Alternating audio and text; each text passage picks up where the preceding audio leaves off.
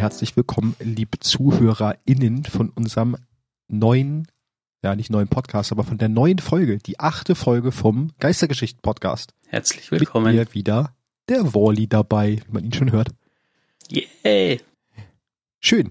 Äh, direkt vorweg, weil wir ja die Folge später hochladen. Sorry dafür, aber manchmal kommt Privatleben dazwischen und dann war es uns nicht möglich, sie noch am Sonntag hochzuladen. Aber wir haben euch ja auch über Twitter D2 Lorecast informiert, dass sie ein bisschen später kommt. ich werde besser im Marketing. direkt in den ersten 20 Sekunden Werbung einbauen. Ja, wir haben neue Season.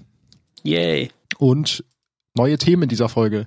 Gleich vorweg, eigentlich wäre ja, wer unseren Podcast regelmäßig hört, heute Scharteil 4 dran gewesen. Wir haben uns aber zum Anlass genommen, also die neue Season zum Anlass genommen, das eine Woche zu schieben und zu sagen, ähm, wir nehmen heute Kabale rein und die Geschichte der Kabale, da sie in dieser Season ja wieder sehr stark an Bedeutung gewonnen haben. Genau, quasi statt, zum Anfang. statt Schar und Bäh und Dunkelheit ja, haben wir Kabale und auf Kabale. Ja. Kabale und Liebe für euch vorbereitet. Michi, der ist für dich. Sehr schön. Genau. Aber heute, genau, wir haben wieder ein paar schöne Themen. Wir haben ein bisschen Story Recap am Anfang, wie immer. Jeder ein geheimes Thema. Dann haben wir Waffe der Woche mit Sternchen. Das Sternchen erklären wir nachher auch noch. Mhm. Ein bisschen was Neues machen. Ähm, und dann halt als Hauptthema diese Woche die Kabale. Aber fangen wir erstmal mit Story Recap an. Wir sind ja jetzt in der neuen Season. Was ist eigentlich passiert? Die Kabale sind aufgetaucht. Und zwar genauer, äh, ich weiß immer noch nicht, ob man sie jetzt Kajatel oder Keitel ausspricht. Weil Kajatel schreibt man sie, aber im Englischen ja. sagen sie Keitel. Keitel. Keine Ahnung, ich habe sie vorher auch immer Kajatel gesagt, aber Keitel klingt irgendwie fast besser ist auf jeden Fall aufgetaucht und ist der neue Badass. Genau. Naja, ähm, ja. Wobei so richtig Badass ist er halt nicht, genau, das finde ich halt auch. Aber das, das kommen wir wahrscheinlich auch später nochmal im Zuge der Kabal-Story so ein bisschen drauf, dass ich eh finde, dass Kabale gar nicht so badassig sind. Weißt du, was mich das Ganze voll erinnert? Und ich glaube, vielleicht ist das sogar eine Inspirationsquelle für die Destiny-Schreiber. Na? Vorher habe ich den Gedanken nicht gehabt, aber irgendwie seit der Season kommen mir die Kabale so vor, wie die Klingonen im Destiny-Universum. Okay, dafür müsste ich jetzt, also ich habe schon Star Trek ein bisschen geguckt, aber zu wenig, um die Klingonen jetzt noch so richtig auf dem Schirm zu haben. Ich meine, die waren ja irgendwie, die Klingonen sind doch so der Dauerfeind, oder nicht? Nee, eigentlich? auch nicht wirklich. Das ist halt diese, so. Äh, wie die Kabale eigentlich diese klassische Kriegerrasse, die irgendwie so, ein, so eine Gesellschaft hat, die so auf ähm, das Zeigen von Stärke sozusagen oder Demonstrieren von Stärke basiert okay. sozusagen. Und man darf keine Schwäche zeigen und so weiter. Aber wäre das nicht eigentlich eher die Schar? Nee. Weil die sind doch noch mehr Kriegstreiber als die Kabale, oder? Ja, anders. anders ja, aber die, ich glaube, die Kabale sind ehrenvoller, was das angeht. Ja, da geht's genau, vielleicht ist das das Wort, das ich gesucht habe, da geht's ja, um Ehre. Es geht mehr so. um Ehre, genau, das hat Schar halt nicht. Schar geht halt um Auslöschen und bei den Kabalen dreht sich schon viel um Ehre, das stimmt weil, ähm, ja, was ist passiert? Äh, Keitel ist aufgetaucht und hat, oder beziehungsweise aufgetaucht, die hatte scheinbar ein Treffen mit Osiris und Zavala, ähm, wo es eigentlich drum ging, dass die Dunkelheit da ist und die Kabale ja genauso wie wir unter der Dunkelheit leiden. Die Kabale waren ja eine der Rassen, die der hohe Zelebrant in der letzten Season ähm, sich angeeignet hat in seine Armee durch dieses ja, das ist nicht nehmen, wie wie es ähm, gemacht hat, sondern ich weiß gar nicht mehr, was der genau gemacht hat. Ja. Ähm, Sivo Arad. Anders. Ich auch nicht, aber da werden wir ja noch. Wir nennen, wir nennen es einfach Scharmagie. Genau. Da werden wir ja dann noch im Zuge der letzten Scharteile drüber reden. Genau. Ähm, und äh, Keitel hat eine Allianz vorgeschlagen, also ein Bündnis. Aha. Ich würde jetzt also Allianz vorschlagen, so ein bisschen in Anführungsstriche setzen, weil eigentlich hat sie so gesagt. So wirkte es am genau, Anfang, ja. Es fing so an und dann hat sie gesagt, unterwerft euch mir. Das war so der Wortlaut Ach, ungefähr. Das, äh, ja, im Englischen war es Bau, also ja genau, verbeugt dich. Also ich glaube im Deutschen, ich habe es einmal im Deutschen geguckt, da hatte sie hat also sie hat nicht unterwerfen gesagt, sondern sie hat auch gesagt Knie nieder oder sowas, glaube ich. Also schon mhm. hat halt was unterwürfiges, ne? Und da ist aber dann Savala gekommen als unser super Savala Badass wie immer, hat gesagt, nein. Und schon Nein. hat man halt Krieg. Wenn man sich halt nicht unterwirft, dann hat man halt Krieg. Und da sind wir jetzt. Ja. Und ähm, ja, Kartel hat geantwortet mit, oder hat halt dann die Kabal-Ehre, würde ich jetzt mal sagen, ausgepackt. Und ähm, jetzt clashen wir oder sind wir mal wieder in einem Krieg mit den Kabalen. Aber anders irgendwie, ne? Also. Ja, ich, ich fand, auf die Kabal-Ära zu sprechen zu kommen, da kann man auch schon direkt die Intro-Sequenz nehmen, weil selbst da, finde ich, hat Keitel schon Ehre gezeigt, weil sie hätte uns auch einfach, oder sie hätte Savala auch einfach töten können und Osiris.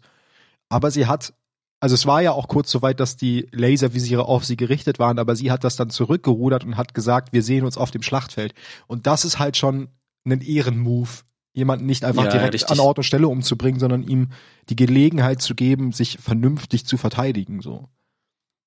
Und genau darum geht's jetzt halt, dass wir halt diese, die neue tolle Mechanik haben, die Battlegrounds oder die Schlachtfelder. Sehr gut, ja. Die finde ich sehr gut. Genau, die finde ich auch sehr gut. Und da geht's halt darum, dass praktisch ja Keitel versucht, ähm, erstmal die Kabale über wieder zu einen und mhm. besonders starke Kabalherren praktisch in ihren Rat zu berufen und die müssen sich halt auch auf diesen Schlachtfeldern beweisen.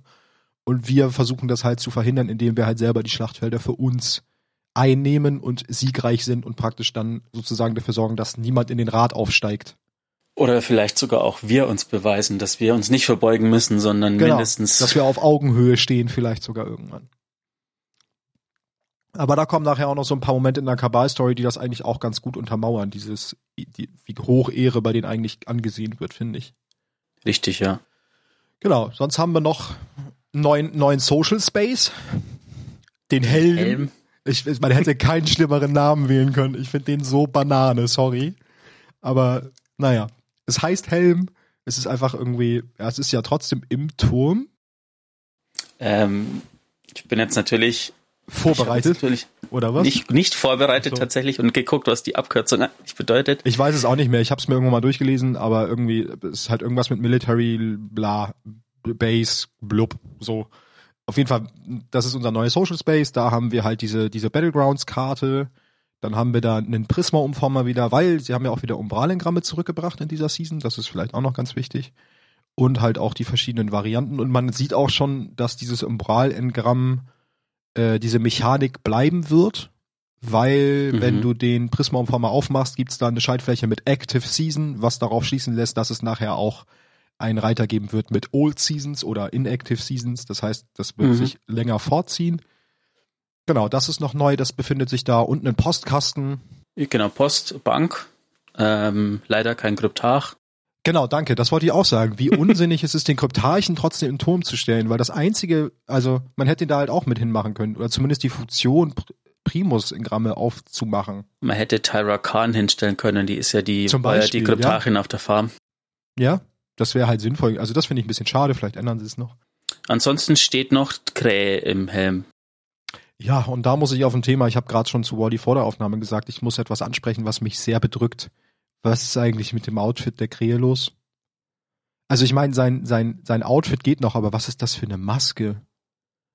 Als ich das gesehen habe, musste ich spontan an Phantom der Oper denken. Aber halt in nicht gut. Ja. Ich finde diese Maske ganz schlimm. Tut mir leid, ich finde das ist, also als ich ihn gesehen habe, fand ich das ein bisschen lächerlich. Also ich, irgendwie das Outfit.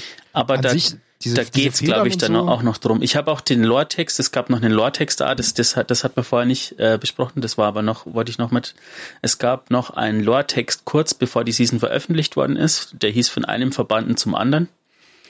Ähm, da geht's erstmal grundsätzlich drum, wie die Krähe an sein neues Outfit kommt, aber noch nicht auf die Maske, aber ähm, es wird noch äh, mehr in der Season auch um die Maske gehen von ihm. Okay. Oder grundsätzlich ja, um die Krähe im, im Turm. Und interessanter Fakt, ähm, ich bin noch nie so lange bei Krähe gestanden, dass ich irgendwas hätte sagen können, aber scheinbar pfeift oder singt Krähe Savatuns äh, Lied. Ach was. Hm. was das wohl bedeutet. äh, ich will da gar nicht drüber nachdenken. Genau, haben wir noch irgendwas vergessen großartig? Natürlich irgendwie neue Strikes, dementsprechend auf dem Kosmodrom, das waren alles Dinge, die vorher bekannt waren. Neues Maximallevel, 13, also Powerlevel 1310. Ja. Hardcap ist 1300 und dann braucht man halt 10 Level Pinnacles.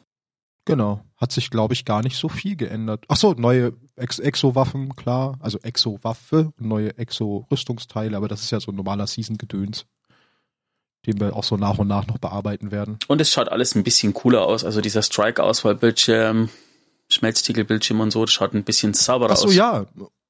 Eine wichtige Sache. Wöchentliche Bounties weg. Dafür jetzt Challenges. Das ist die ja auch eine sehr große Neuerung und ich finde auch eine sehr gute, die man vielleicht kurz anreißen kann. Es gibt jetzt pro Woche zehn Challenges, die praktisch Na, es sind unterschiedlich viele. ersetzen. Insgesamt sind Ach, 77. Okay. Ah ja, stimmt, dann können es nicht jede Woche zehn sein. Auf jeden Fall in der ersten Woche waren es zehn und das sind aber Dinge, die bleiben die ganze Season, was ich ganz cool finde, weil früher war es ja so, wenn du einen Weekly praktisch nicht gemacht hast, hast du die Woche auch keine EP gekriegt. Jetzt kannst du aber die äh, Challenges egal wann machen und du kriegst halt dann den Bright Dust dafür, also den, den Glanzstaub und die EP dafür und kannst halt auch, wenn du zum Beispiel eine Woche vor Seasonende erst anfängst, noch Gas geben und noch so viel wie möglich versuchen aufzuholen. Das ist halt Außer halt diese spezifischen Sachen, die jetzt einen Hexenkessel brauchen oder so, das war halt so ein Einwand. Genau, da musst du halt gucken, genau, da musst du halt gucken, aber das musstest du eh immer, also das hattest du früher auch, dass du manche Sachen oder manche äh, Achievements hattest, wo du bestimmten Spielmodus eher für brauchtest und da musstest du halt gucken, dass du es dann machst. Genau, und wenn man 75 von 77 macht, gibt's dann noch einen extra Challenge sozusagen, ähm, wo es dann einen großen Batzen Glanzstab gibt, wo aber nicht dabei steht, wie viel es ist, keine Ahnung, 3000 oder so. Also schon ein bisschen was. Oh. Lohnt sich. Ja, das soweit zur Season. Äh, ich habe noch zwei Sachen dazu. Mhm. Äh, zum einen, äh, die Destiny Community ist ja, liebt ja Memes. Und, Natürlich. Ähm, da muss ich jetzt mal ein Shoutout an Lance Reddick machen. Das ist der englische Synchronsprecher von Zavala.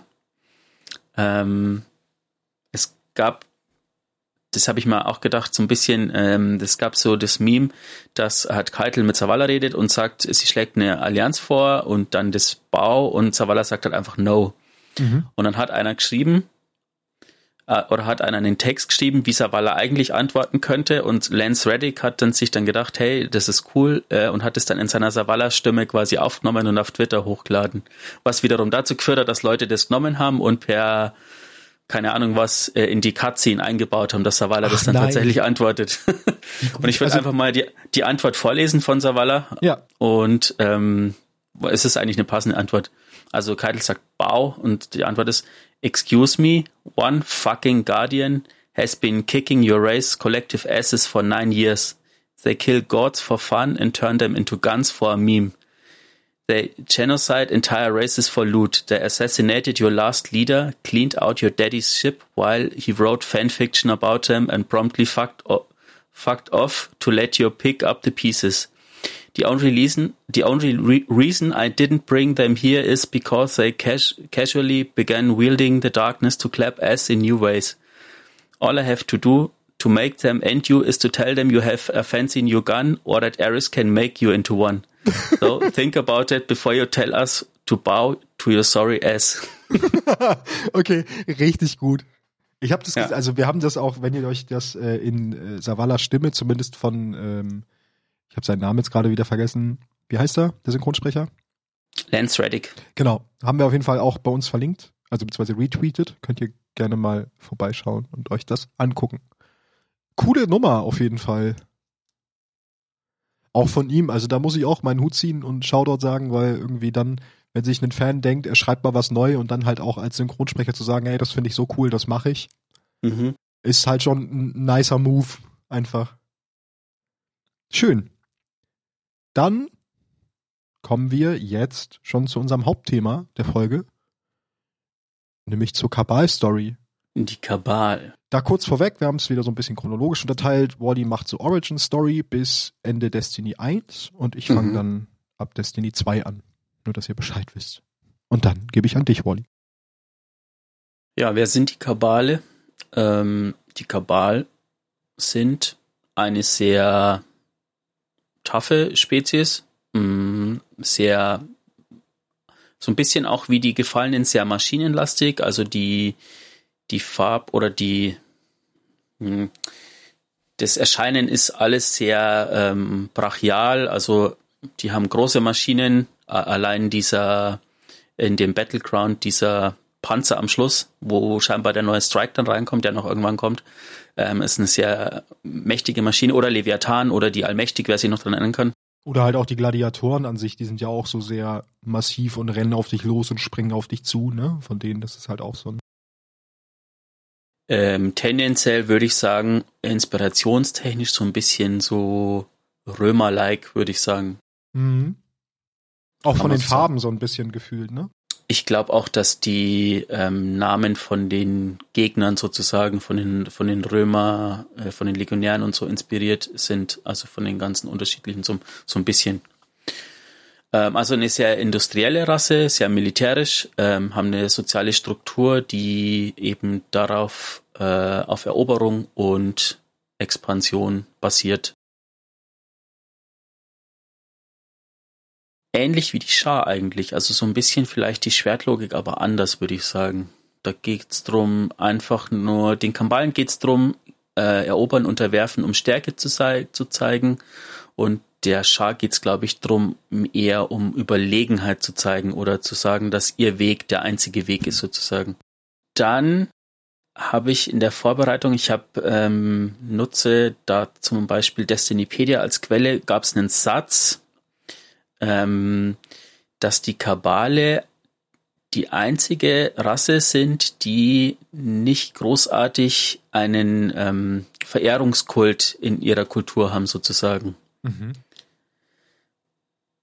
Wo ich mir dann gedacht habe, hm, wenn ich mir Kalos Schiff anschaue, mit diesen dicken, bonzigen Gold überall und dieser fetten Ka oder dem fetten Kalos-Statuen und sonst wie irgendwie. Da haben wir, gedacht, hm, hm, hm, was ist denn dann Verehrung? Aber da geht es, glaube ich, eher um die, um die äh, Religiosität an der Sache. das stimmt schon, das, das steht dem ein bisschen entgegen auf jeden Fall. Ja, Ursprung von den Kabalen kann man sagen, dass der erste Imperator der Kabale war ein äh, Held namens Akrios. Kommt euch vielleicht bekannt vor der Name ähm, der Legende nach, oh, wir haben eine Waffe, die heißt Legende von Akrios, was für ein Zufall. Mm, der im wahrsten Sinne des Wortes sich die Sonne genommen hat. Ähm, in den frühesten Tagen dieses neuen Imperiums sozusagen hat der Kabal-Imperator ähm, ähm, zusammen mit einem Rat, dem, dem Prätorat sozusagen regiert. Und der Imperator war der oberste von den Leuten sozusagen. Dann kommt schon eine Figur ins Spiel, die wir alle kennen, äh, und zwar der Aufstieg von Kallus. Ähm, und da sieht man gleich, was Kallus so für ein Typ ist. Während seiner Krönungszeremonie hat er die, ähm, die Wüste sozusagen oder das, das Brachland von einem unbekannten Planeten von sämtlichen Steinen und Pflanzen ähm, säubern lassen, nur um eine Wüste aus purem Weiß zu haben, sozusagen. Kleiner Perfektionist, der Carlos. Ja. Ähm, und drei Tage später wurde ein violetter Pavillon da konstruiert und Carlos Hof äh, wurde in jedem kleinsten Detail sozusagen nachgebaut. Als ersten Akt nach seiner Krönung ähm, hat Carlos den Konsul in die Wüste geschickt, sozusagen als Symbol für die Revolution, die er bringt. Der Konsul ist, ähm, wer die Hauptkampagne noch gespielt hat, der, der zweite Kabaloberste gewesen neben Dominus Gaul, also der Berater oder der, der Lehrmeister von Dominus Gaul, kann man auch sagen, der ihn äh, zu dem gemacht hat, was er ist, bis er dann von Dominus Gaul letztendlich selbst getötet worden ist. Während seiner Regierungszeit hat Carlos beschlossen, dass er den, den Prätorat sozusagen von der korrumpiert, von der korrupt, äh, also reinigt von der, von der Korruption, genau, das war das Wort. Und er und seine imperiale Truppe ähm, sind dann in den Tempel marschiert, wo die, wo der Kabalsenat sozusagen sich getroffen hat und hat sie alle ausgelöscht.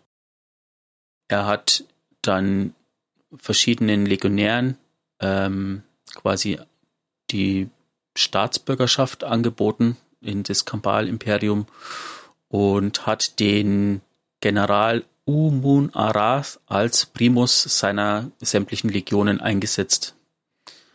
ich sag jetzt gleich mal, es kommen noch ein paar andere Namen und ich werde garantiert über so ziemlich alle Namen irgendwie drüber stolpern, weil wie alle Rassen in dem Spiel haben alle nicht so einfache Namen. Außer vielleicht die Gefallenen. das stimmt. Das stimmt. Kalos hat die, die Hauptstadt nach Torobatel verschoben ähm, sozusagen oder geändert, damit er näher an seinen Leuten sein kann. Hat Paraden jeden Tag äh, veranstalten lassen. Er hat die große Reinigung, irgendwie erinnert mich das ein bisschen, das ist jetzt total schräg, aber mich erinnert es ein bisschen an, an Trump. Okay. ich weiß auch nicht. Äh, ich will jetzt aber keine Politik hereinbringen. Genau, Carlos Regierungszeit war nicht so ganz ohne ähm, persönliche Schwierigkeiten oder, oder halt ohne Schwierigkeiten. Er war sich äh, dessen bewusst, dass Umon Arad, also sein General, äh, oder ihr, äh, sein General quasi, das ist aber eine, eine weibliche Kabal, ähm, für ihre Obsession mit auf, auf Krieg ist, sozusagen.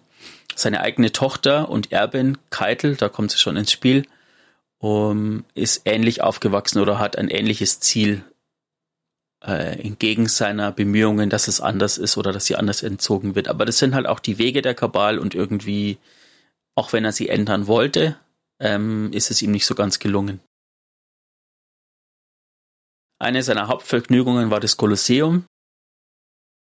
Ähm, auch was, was vielleicht so ein bisschen aus dem Spiel bekannt ist, ist Kolosseum war ja auch ein Teil des Raids Leviathan. Ja, stimmt ähm, ist ihm ein Albino-Gladiator mit dem Namen Gaul aufgefallen. Da macht auch unser lieber Dominus Gaul dann seinen ersten Auftritt in der Kabal-Story. Ähm, seine Geduld, seine ungewöhnliche Farbgebung sozusagen, ähm, ähm, ist Carlos ins Auge gestochen und haben ihn zu einem Favoriten Carlos werden lassen. Und der Imperator hat ihn dann als oder zur Belohnung für seine Leistungen in der, im Kolosseum als Primus der Rotlegion eingesetzt, wo er seine Talente be besser nutzen kann. Und da kommt dann schon die Story von Gaul sozusagen. Er war eigentlich ein äh, Verbannter aus der Gesellschaft, eben weil er ein Albino war, weil er irgendwie in niederen Schichten auch geboren worden ist und hat sich dann aber eben hochgearbeitet und zur Belohnung ist er dann eben der Primus geworden. Er hat Carlos hat Gaul wie einen Sohn geliebt ähm, und hat fest daran geglaubt, dass sie ähnliche Seelen haben oder ähnliche Seelen sind oder verwandte Seelen, die beide eine ähnliche Vision von einer neuen, perfekteren Welt haben, sozusagen. Auf der anderen Seite hat er auch festgestellt, dass Gauls äh, seine Verknüpfungen mit dem Konsul und ähm, Mitgliedern des Prätorats vielleicht auch einen schlechten Einfluss auf ihn haben können, aber scheinbar hat ihn das nicht stark genug verwundert. Ähm, die Kabale hatten ein goldenes Zeitalter, wobei vielleicht, mh, hm, ja, Kallus behauptet zumindest, ähm, dass er in, dass seine Regierungszeit eine Zeit des, äh, der Glorie war sozusagen, sein Imperium hatte immense militärische Kraft, hat äh, Willenskraft, ähm, Wissen als starke Ziele ausgegeben. Die, die, also Debatten wurden genauso zelebriert wie Krieg oder ähm, Eroberung. Also es hat, also beide, beide Gesellschaftsseiten haben quasi immer koexistiert ähm, der gemeine Grubenkampf, wie es im Text steht, haben genauso koexistiert wie äh, feine, präzise Handwerkskunst und Kriegskünste sozusagen. Also differenzieren sie sich, aber die Kabal auch finde ich sehr stark zum Beispiel von der Schar, ne?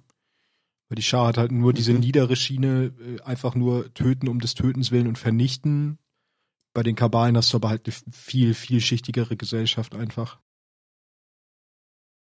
Genau, und das Kabal-Imperium hat auch sich eben auf technologische Wunder sozusagen konzentriert und die auch gefeiert.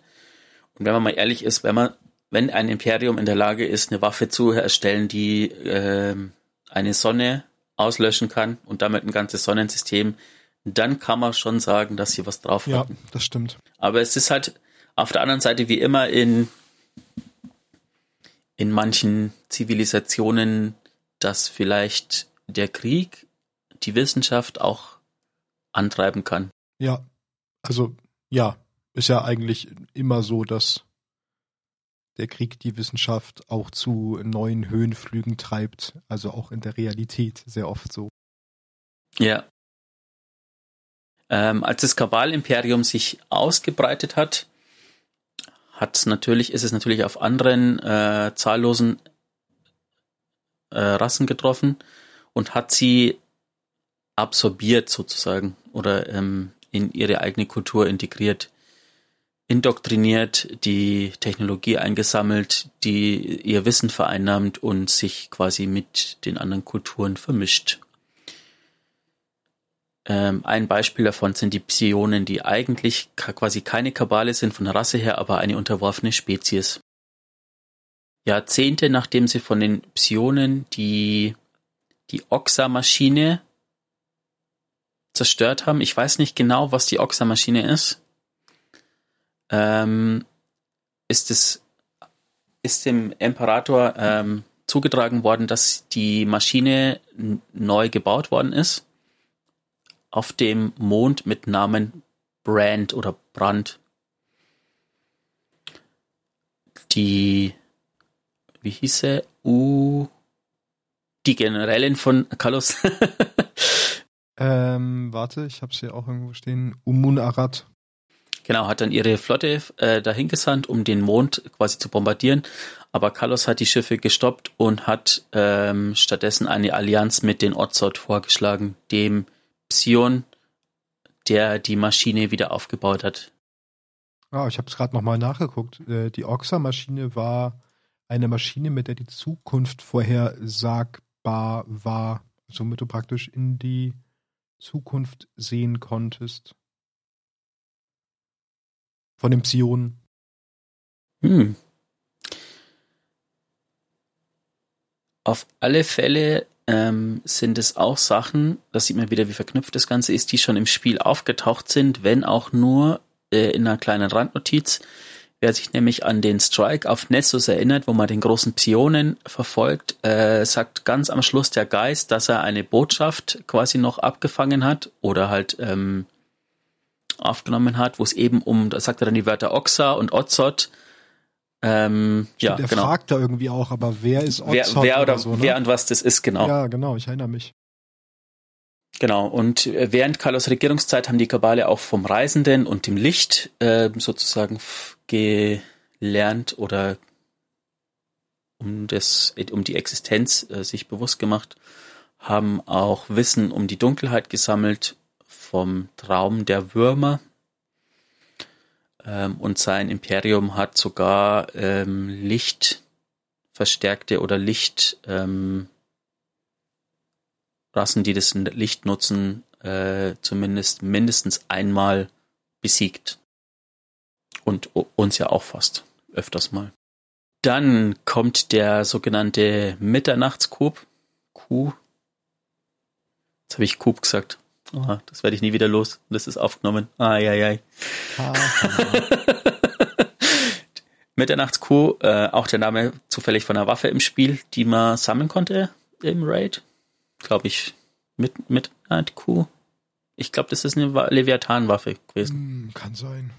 Da bin ich jetzt gerade äh, das weiß ich nicht mehr. Ja, Dominus Gaul, oder da noch kein Dominus, sondern nur Gaul, hat ähm, ist mit der Zeit, hat sich mit der Zeit immer mehr von Carlos ähm, Zielen seiner Regierungszeit ähm, distanziert ähm, und war fest entschlossen, die Kabale wieder zurück zu ihren kriegerischen, eroberischen Wegen zu führen. Von dem Konsul vielleicht auch dazu getrieben, ähm, und hat sich dann mit eben mit dem Konsul und verschiedenen von Carlos äh, nahen Freunden und Beratern verbündet, um sein Ziel ähm, umzusetzen. Und da waren die Namen eben Umun Aras, Sheyotet, Ozot, Moli Imoli, Iskaal und Keitel. Davon kennen wir ja zumindest drei schon. Mhm.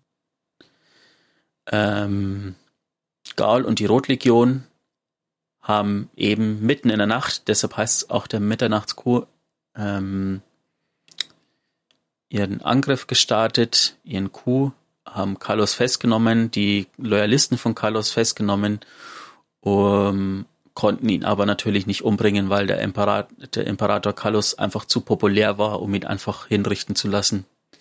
Und da sieht man auch wieder das, was du meintest, die Ehre, die die Kabale vielleicht nach wie vor vertreten. Ja. Ähm, Gaul und die Rotlegion haben und der Konsul haben dann ähm, Carlos zur Strafe mit seinen Verbündeten ins Exil an Bord der Leviathan geschickt. Die Leviathan wurde dann quasi aus dem Imperium geschickt mit einem vorprogrammierten Kurs. Irgendwo ins Nirgendwo. Genau. Ja, Gaul ist dann schnell zur Macht aufgestiegen, ähm, hat dann erklärt, dass es keine weiteren Imperatoren gibt, aber hat dann den Titel des Dominus sozusagen angenommen, um mit dem Titel einen, äh, die diese radikalen Reformen quasi zu verdeutlichen, die dem Imperium bevorstehen, um es wieder zurück eben zu einem ich glaube, die man kann das Weg irgendwie sich so mit König und Kaiser vergleichen, ne? Mhm. So, das, es gab bis jetzt den König und er hat sich jetzt zum Kaiser gekrönt. Also das ist halt schon nochmal ein deutliches Stück drüber. Richtig. Wie kommen wir jetzt zu den Kabalen? Ähm, das erste Mal treffen wir im Spiel auf die Kabale auf dem Mars in Destiny 1. Ähm, davon kommt eben das, ob wir es wollten oder nicht, sind wir in einen Krieg mit den Kabalen im Mars eingetreten. Äh, so lasst uns eben ihr Kommando ein, einer nach dem anderen ausschalten sozusagen. Also dieses als auch ein Beamsatz, der in der Destiny Community rumgeht. Es gibt irgendwie gefühlt, egal was auf Reddit gepostet ist, sobald irgend so ein Triggerwort kommt, gibt es irgendeinen, der den genau den Satz auf Englisch eben dann drunter schreibt. ähm, die Kabale sind ähm, in Sonnensystemen kurz nach dem ähm, großen Kollaps äh, eingetreten oder, oder aufgetaucht ähm, über Speer, haben dann festgestellt, dass es keine großartige ähm, oder keine nennenswerten Gegner in dem System gibt und haben dann auf Phobos, das ist ein Mond, ähm, große ja, Fabriken errichtet, um quasi das als äh, Flottenbasis als, als Hauptstützpunkt sozusagen zu. Ja? Wolltest nee, du sagen? Wolltest, ich wollte den Satz noch fertig machen, aber dem geneigten Zuhörer wird dieser Mond auch noch bekannt vorkommen. Weil wir den ja. in der letzten oder vorletzten Folge schon erwähnt haben. Genau. Ähm, genau, Phobos. sich alles auch wieder. Richtig. Wir schließen Kreise. Ja. Nicht nur einen. Ähm, genau, von Phobos aus haben die Kabale dann den Mars erobert. Ähm, oder, mh, hm, ja doch, na, kann man erobert sagen. Zum Zeitpunkt von Destiny 1 würde ich schon sagen, erobert, ja. Dass es vielleicht ein bisschen anders ausgeschaut hat, kommt dann hm. später in deinem Teil. Mhm. Ähm, sind da allerdings dann doch tatsächlich nicht ganz ohne Widerstand ähm, davongekommen. Ähm, nicht mit den Schar, wie man vielleicht vermuten möchte, weil die waren ja ein, noch eingefroren, ähm, sondern mit den Vex, mit dem mit der Virgo-Prohibition, so ist zumindest die englische Begr Be Begrifflichkeit, war das Vex-Kollektiv auf dem Mars ähm, und haben da so einen Krieg geführt, der tatsächlich nicht bis zum roten, bis zur roten Schlacht ähm, geendet hat. Als wir das erste Mal auf die Kabale gestoßen sind, hat dann, ähm, da steht jetzt ein Geist, ich weiß gar nicht, ob es unser Geist war oder ein Geist, auf den man im Spiel getroffen hat, festgestellt, dass tatsächlich die Kabale nicht ganz so diese diese Änderung ihrer Kultur oder diese Änderung äh, in ihrem Gesellschaftssystem nicht so ganz spurlos an ihnen vorüber, vorüberging äh, und auch Unstimmigkeiten und ähm, ja, Ränke-Schmiedeleien sozusagen in ihren, in ihren Rängen ähm, geherrscht hat. Manche sind loyal zum Imperium geblieben und andere haben eben ihre Befehle,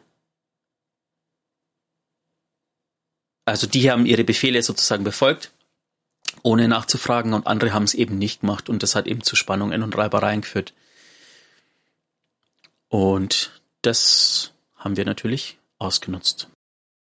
Genau, es gab sogar eine, ähm, eine Einheit, die, die zerbrochene Legion, die von Valus Draug ähm, befehlt worden ist, ähm, die gemeutert hat und ihre Vorgesetzten oder ihre Befehlshaber ähm, massakriert haben und das Riff angegriffen haben, ohne einen Befehl oder ohne die Erlaubnis dafür zu haben. Was dazu geführt hat, dass sie von den Gefangen, von den ähm, Awoken gefangen genommen worden sind und ins Gefängnis der Alten gesteckt worden sind. Ähm, für den Verrat hat das, ähm, das Kommando der Kabale dann beschlossen, dass sie die Legion einfach ausschließen und im Gefängnis der Alten verrotten lassen. Was dann dazu geführt hat, geführt hat dass wir, ähm, oder vielleicht auch jetzt auch noch dazu führt, es gibt ja noch einen Strike, wo man auf die Kabale trifft, ähm, dass wir dann im Gefängnis der Alten uns um die eben gekümmert haben. Ähm, wir haben im Destiny 1 hat unser Hüter den, die Mission von der Exofremden bekommen, den schwarzen Garten zu erreichen. Ähm, und das konnten wir nur, indem wir das Auge eines Torlords ähm, aufladen, um den Weg durch das Portal der Vex zu öffnen, um in den schwarzen Garten zu kommen. Der, dieses äh, Portal war auf dem Mars, ähm, wo wir dann eben auf Widerstand, auf ähm, verschiedene Einheiten der Blindenlegion gestoßen sind. Ähm, und die Blindlegion war eine, eine Einheit der Kabale, die damit beauftragt worden ist, Vex Artefakte äh, quasi in Besitz zu nehmen und ähm, für die Kabale zu erobern sozusagen. Aber wie es so ist, egal was die Kabale für Anstrengungen unternommen haben, äh, unser Hüter hat es natürlich geschafft, die Hauptseite ähm, mit dem Portal zu erreichen, das Auge aufzuladen. Äh, und der Oberbefehlshaber der Blindenlegion, Primus Shah Aul, hat es nicht geschafft, uns aufzuhalten. Wie immer haben wir in Ärsche getreten. Richtig. genau, das ist die das war quasi der Teil der Kabale in der Hauptstory. Dann gab es noch zwei Strikes in Destiny 1. Vor den Erweiterungen sozusagen. Äh, in dem einen Strike geht es darum, dass wir uns um ein uns um drei äh, Psione kümmern. Die Ice Reapers die versuchen, sich in den in Rasputins Hauptcomputer zu hacken, äh, zu hacken sozusagen. Zu hacken. zu hacken. Der Mitternachtscoup wird gehackt. Oje. Oh es kann nur besser werden hier. Alles auf Band.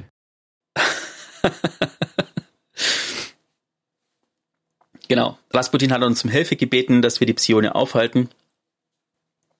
Und wir haben uns dann eben aufgemacht, äh, um die Kabale eben daran zu hindern, dass sie an die, die Daten und die Waffensysteme des Kriegsgeist kommen.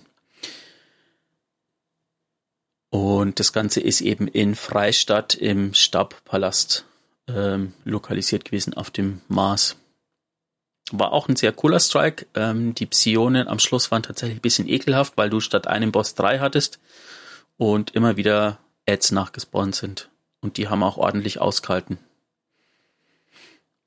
Fiese Nummer. Zwei, zweite Strike war dann ähm, gegen Valus Tau, Tauk. Tauk, ja. Irgendwie so. Ähm, da geht's dann eben drum, einen dieser äh, Landpanzer, diesen großen Panzern, wie jetzt eben auch in dem Battleground ist, einzudringen und ihn aufzuhalten in dem Tal der Könige. Das ist tatsächlich auch in den Strike, ich glaube, einer der ersten Kabale gewesen, die diese ekelhaften Raketen benutzen, die diese, Ah, diese diese dicken Kabale, ja, Mhm. So einen Raketenwerfer hätte ich auch mal gern im Spiel. Also mit Blendraketen, also zielgesteuerte Blendraketen. Das ist einfach nur schlimm. Ja, gut, ist ja eigentlich ein bisschen wie das Auge von morgen. Schießt ja auch Raketen, nur dass es ja, eben die nicht blendet. nicht. Wollte gerade sagen. Ja, ja. Ah, die Frage ist, funktioniert es mit dem Blenden? Ja, gut. Genau. Dann kommt der, das, was wir in der letzten, vorletzten Folge hatten. Der Krieg mit den Besessenen. Ein, immer noch ein äh, cooler What the fuck Moment, ähm, wenn du auf Phobos in die Mission startest und feststellst, dass die Kabal, wo, wo dir vorher gesagt worden ist, ähm, wenn die kommen, die zerstören ganze Sonnensysteme, die wenn ein Stern im Weg ist, wird einfach der Stern ausradiert, anstatt außen rum zu fliegen sozusagen. Ähm, wenn du dahin fliegst und feststellst, dass die flüchten vor irgendwas, wo du dann denkst, hm, was zur Da Hölle ist hier los? Ein bisschen Angst. Ja, es gibt immer einen größeren Fisch. Ja. Genau. Die Kabale haben, da steht sogar Prozente tatsächlich von, was verschiedene Bataillone der Kabale verloren haben. Die Sand Eaters haben 58 Prozent ihrer Truppen verloren, die Blinde Legion 35 und die Staubriesen 39 Prozent. Genau, das hatten wir aber ja auch in der Schar-Folge eigentlich schon gut. Ne, das da ging es ja los, dass sie auf Phobos halt ziemlich viele Kabale vernichtet und sich selbst einverleibt haben, beziehungsweise übernommen haben dann ja. Genau, da ist jetzt eigentlich nur noch erwähnenswert, ähm, bevor wir dann, würde ich sagen, zum, zum Roten Krieg kommen, dass es noch ein Bataillon gab, das ähm, versucht hat, in die Dreadnought, in das Schiff von Oryx einzudringen, um sich Technologien der Schar anzueignen. Ähm, auch mit dem Ansinnen, dass jegliche Technologie, diese, diese da erobern, auch gegen die Hüter eingesetzt werden kann, nachdem der Primus Town realisiert hat, dass egal was die Kabale machen, ähm, sich unter Umständen als fruchtlos in einem Krieg mit der, mit der letzten Stadt ähm, erweisen könnte, eben durch die Hüter und das Licht. Gab es noch einen eben den Primus Town, der versucht hat, in die Aszendentenebene von Oryx einzudringen, ähm, ist dann allerdings äh, genommen worden von Oryx und in, tu in Town, die Hand von Oryx, dann transformiert worden. Der Bruder von Town oder der ähm, Bruder im Geiste, Valus oder die, die Brüder Valus Maual und Valus Tluurn, ähm, haben dann versucht, äh, tief in die Dreadnought einzudringen und ja, ihr den Kern sozusagen mit ähm, zu verminen, um ihn in die Luft zu jagen. Äh, beziehungsweise um da die, die Schar quasi zum Aufgeben zu bewegen, äh, um Primus Town sozusagen zu rächen. Allerdings, wenn sie damit Erfolg gehabt hätten, würde die, hätte die Explosion das ganze Sonnensystem ausgelöscht oder ein Großteil davon, weswegen wir uns natürlich aufgemacht haben und versucht haben, sie aufzuhalten, was uns dann letztendlich auch ähm, gelungen ist. Es war auch ein Strike dann eben in der Erweiterung. Auch ein sehr ekelhafter Bosskampf, weil du da eine offene Arena gehabt hast mit einem Boss, der irgendwann einfach in die Luft ist und sich dann quasi auf dich draufgestützt hat, sozusagen weggestompt hat. Klingt fies. Ja. Genau. Ähm, Mars selber sind die Kabale dann noch mit dem Haus der Wölfe.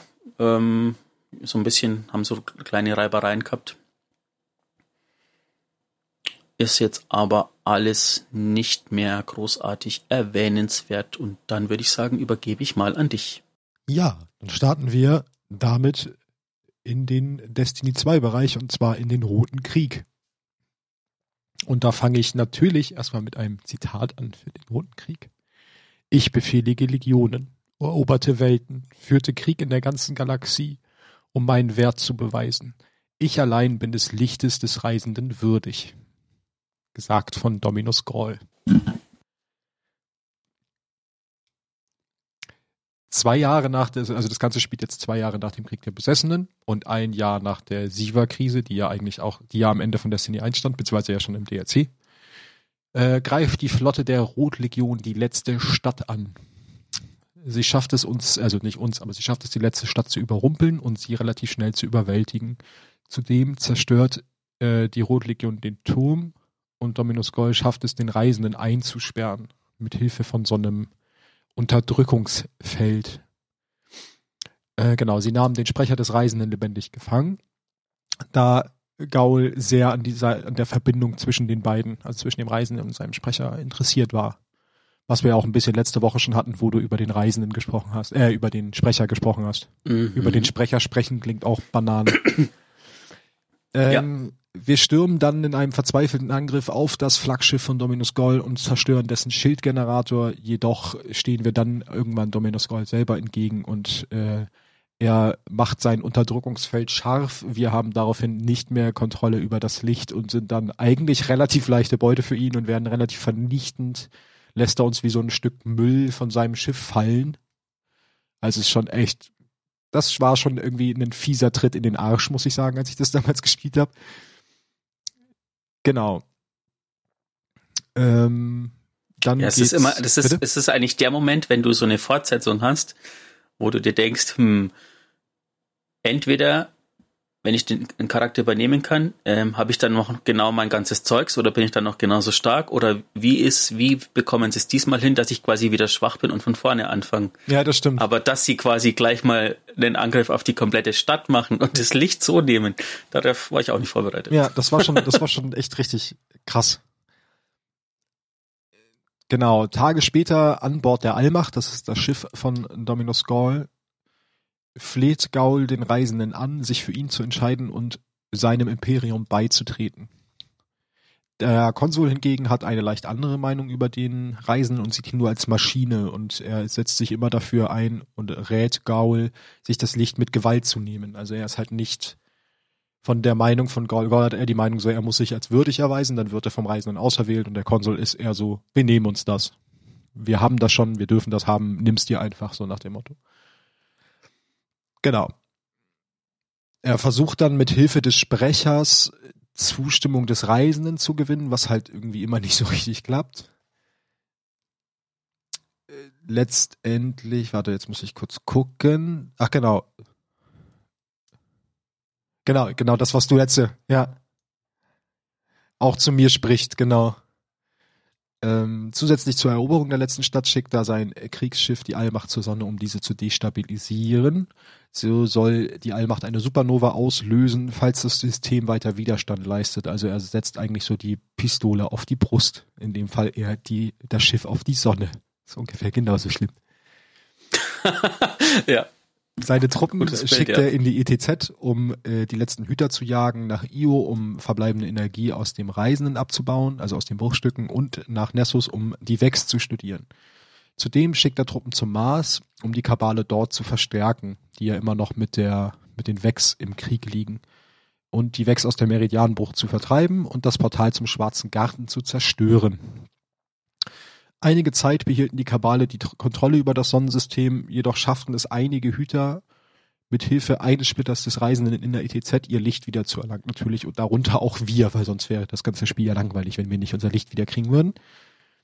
Daraufhin schlagen wir zurück, erst mit natürlich so kleinen Aufklärungsmissionen, dann irgendwann mit Diebstahl von Vorräten und dann fangen wir natürlich, äh, wir arbeiten uns langsam hoch und fangen dann irgendwann an, äh, Anführer der Kabale zu ermorden. Bald darauf wird eine Feuerbasis der Legion ausgeschaltet und die Hüter sammeln dort den Rest der Vorhut. Wir planen einen organisierten Gegenangriff, um die letzte Stadt zurückzuerobern. Jedoch müssen wir vorher die Allmacht ausschalten, weil die ja immer noch äh, auf die Sonne gerichtet ist und einfach unser Sonnensystem auslöschen kann, wenn wir uns weiter widersetzen oder diesen Gegenangriff zu früh starten. Während wir den Angriff auf die letzte Stadt beginnen, sorgen wir selber dafür, dass die Allmacht deaktiviert wird. Äh, genau. Als der Konsul von Angriff und dem Verlust der Allmacht erfährt, fordert er Gaul, Gaul, Gaul oder Gaul, Gaul, Gaul. Er heißt nicht Gaul, das klingt komisch. Gaul auf, äh, sich das Licht vom Reisenden mit Gewalt zu nehmen und die Hüter zu vernichten. Das ist, glaube ich, auch so die, eine der, also zumindest eine der Cutscenes, die mir am meisten hängen geblieben ist zwischen den beiden, mhm. zwischen dem Konsul und Gaul. Er bleibt unnachgiebig und bleibt halt immer noch an seiner Meinung, dass er seinen Wert beweisen müsse und sich das nicht per Gewalt nehmen darf. Dies führt dann zu einem Disput zwischen den beiden und letztendlich sorgt es dafür, dass der Konsul den Sprecher fallen lässt. Also der ist halt in so einer komischen Halterung eingespannt und da reißt er ihn halt raus, lässt ihn fallen und dabei zerbricht die Maske des äh, Sprechers. Das war ja das, was wir auch letzte Woche kurz hatten. Mhm. Daraufhin geraten die beiden dann noch schlimmer aneinander, also Gaul und der Konsul. Und er tötet ihn dabei, also Gaul tötet den Konsul und schwört ihm aber dann doch, sich das Licht mit Gewalt zu nehmen. Also letztendlich hat der Konsul sein Ziel erreicht, auch wenn er dafür mit seinem Leben bezahlen musste. Genau, dann kommt die zweite Runde praktisch in diesem Kampf zwischen uns und äh, Dominos Gaul. Beim ersten Mal hatten wir ja keine Chance, diesmal haben wir ja unser Licht wieder und wir kämpfen an der Spitze seines Kriegsschiffs in der Nähe des Käfigs des Reisenden. Äh, jedoch hat er sich mit einem Teil des Lichtes des Reisenden infundiert, sodass er ähnliche Fähigkeiten wie wir besitzt, was das ganze, den ganzen Kampf nochmal auf ein anderes Level hebt. Allerdings ist das Licht, was er sich einverleibt hat, irgendwie korrumpiert, habe ich nur rausgefunden. Aber warum genau? Also es ist halt nicht das reine Licht, was er sich genommen hat, sondern irgendwie so eine korrumpierte Version davon. Nach ich glaube, das ist, ist ja? dieser, man kann sich das Licht nicht einfach nehmen, Faktor sozusagen. Ach so, dadurch, das, das wird Licht dann einfach muss, schlecht. Ja, das Licht muss gegeben werden. Hm. Ja gut, kann sein, dass es einfach so ein Schutzmechanismus ist, ne? Sobald du es dir mit Gewalt nimmst, funktioniert es halt nicht richtig zumindest.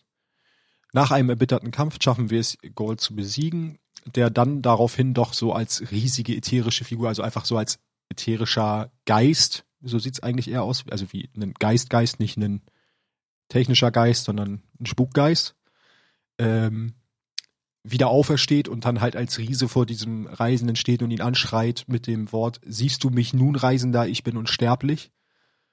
Ähm, du das, siehst mich. Genau, das, Fump. Genau, das sorgt dann dafür, dass der Reisende erwacht und ihm antwortet, indem er einfach mit einer riesigen Druckwelle den kompletten Käfig zerstört, Dominos Gold zerstört. Ja, der Reisende sagt halt einfach mal Moin und alles ist zu Ende. Ja, ähm, Ganz wichtig bei dieser Druckwelle ist halt nur, das ist auch die Druckwelle, warum wir jetzt überhaupt die Kacke am Dampfen haben, weil das ist auch die Druckwelle, die dafür sorgt, dass die Dunkelheit auf uns aufmerksam wird. Das ist, das ist ja eine auch ziemlich coole Cutscene, ja. Genau, das ist die Cutscene, wo man diese dunkel, diese Lichtwelle von dem Reisenden ausgehen sieht und dann halt die ähm, Pyramiden sich aktivieren daraufhin. Hat man das erste Mal dieses, dieses Thema der Dunkelheit, dieses Musikinstrument, das so ein, diese Töne da. Ja. Das war auf jeden Fall echt eine coole Sequenz. Uns gelingt es dann daraufhin, die Rogue-Legion zu vertreiben, sodass sie zum ersten Mal eine echte Niederlage, das liest man auch, das muss ich nochmal kurz anmerken, das liest man im Zuge dieser kompletten Geschichten der Völker, liest man sehr oft, dieses Volk musste zum ersten Mal eine echte Niederlage hinnehmen. Das haben wir auch bei der Schar schon gelesen, das finde ich immer sehr spannend. Also das ist halt richtig so, tritt in den Allerwertesten. Äh, trotz der Niederlage kämpft die Rotlegion weiter mit den Hütern und der Vorhut im gesamten System. Ein Teil der Kabale ist auf Merkur aktiv, wo sie sich äh, wo sie jedoch durch Golds Tod in eine Pattsituation mit den Vex geraten sind. Und ein anderer Teil reist zum Mars, wo sie auf die Boot von Nokris trafen und sich dort in einer Pattsituation befinden. Und dann kommen wir schon zum nächsten Kapitel, was ich nenne die Rückkehr von Kallus. Wenn du die Mittel suchst, um dein Potenzial zu leben, kann ich dich dorthin führen. Es gibt eine Macht im Universum, die dein schwaches Licht übersteigt. Ich verlasse dich mit diesen Worten und diesen Abschiedsgeschenken. Nehmt sie und werdet fett von der Kraft. Das ist etwas, was Kallus sagt.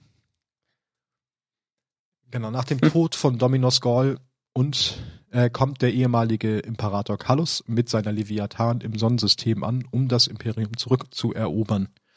Er schickt seine Truppen auf Nessus, um dort geologische Daten zu sammeln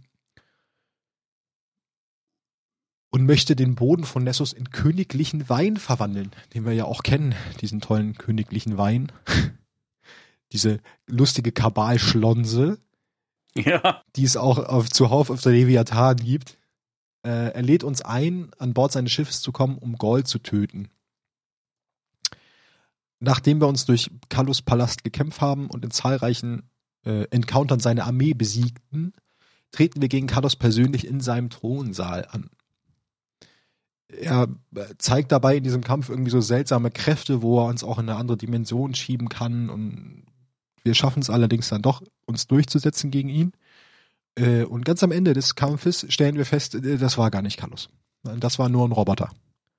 Und Äh. es war, bitte? Das, das, das kannst du doch nicht so emotionslos sagen. Wieso nicht? Ich meine, wir kommen da noch drauf, aber es wird nicht das erste Mal sein, wo wir uns denken, es war nicht Kallus. Ja, aber das war schon so ein Aha-Moment am Schluss. So ein, als du mitten in, im Kampf ähm, ja so aufplatzt und auf Ja. einmal siehst, Moment mal, das sind so Roboter-Innereien. Dann denkst Ja, gut. du, yeah, ich habe ihn umgehauen und dann kommst du runter und denkst Weil, dir, weil der Kampf auch echt, glaube ich, ganz schön knackig war zu dem Zeitpunkt damals. da hängen noch 100 mehr von den Dingern. Mhm. Ja, stimmt, na, danach kommt man ja noch in diese, also wenn man zur Kiste läuft, da hängen ja einfach äh, eine ganze Armee von seinen Roboter-Doubles. Ja. Genau. Ähm, bevor wir ihn, bevor wir die Maschine zerstört haben, prahlte Kallus damit, die wahre Wahrheit über die Galaxie und den Zweck des Reisenden zu kennen. Ähm, ich weiß, ich dich gerade fragen wollte eigentlich, Ja. ist das eine, ist das eine Aszendentenebene? Ich weiß es tatsächlich nicht. Ich habe es mir auch überlegt. Es würde mich aber wundern, wenn er die Macht besäße, in die Aszendentenebene zu kommen. Aber es sieht von den Effekten Ähnlich. dem schon ähnlich. Ähnlich. Ja, Aber nicht genau. nicht gleich, nee, aber ähnlich. Es geht in die Richtung. Hm. Okay. Er belohnt uns daraufhin äh, für die Bewältigung seiner Herausforderung, weil Kallus äh, hat uns natürlich äh, einfach nur gechallenged und bietet uns, bietet uns einen Platz an seiner Seite an, sollten wir ihn suchen. Das Ganze ist der Inhalt des Leviathan Raids. Cooler Raid, muss ich sagen. Find den auch, fand den, also jetzt kannst du ihn ja nicht mehr spielen, aber fand ihn bis zum Sunsetting und bis zum äh, Vaulting von dem alten Stuff echt richtig cool. Auch wenn der einfach nur riesig und super unübersichtlich ist. Also ich kann bis heute diese Karte nicht lesen und weiß nicht, wo diese versteckten Gänge überall lang gehen. Ein paar Monate später, nach diesem ganzen äh, Prozedere, bittet uns Kallus erneut um Hilfe, als äh, die Leviathan ein Stück von Nessus abbricht und da drunter äh, eine mächtige Wechshydra namens Argos zum Vorschein kommt. Wir reisen daraufhin durch die Eingeweide des Schiffs, um dieses wieder zu reparieren und am Ende mit Argos im feurigen Schlund der Leviathan zu kämpfen. Was ein super cooler Kampf ist, weil das, wir befinden uns während des Kampfes halt außerhalb der Leviathan, so im halb im Weltraum. Das ist schon echt sehr cool. Und Argos ist halt wirklich so eine riesige Wechshydra. Ich weiß nicht, wer, wer ich sag gleich, also das ist der Weltenverschlinger. Das ist ein Raid-Trakt vom Leviathan-Raid. Wer den gespielt hat, super cool.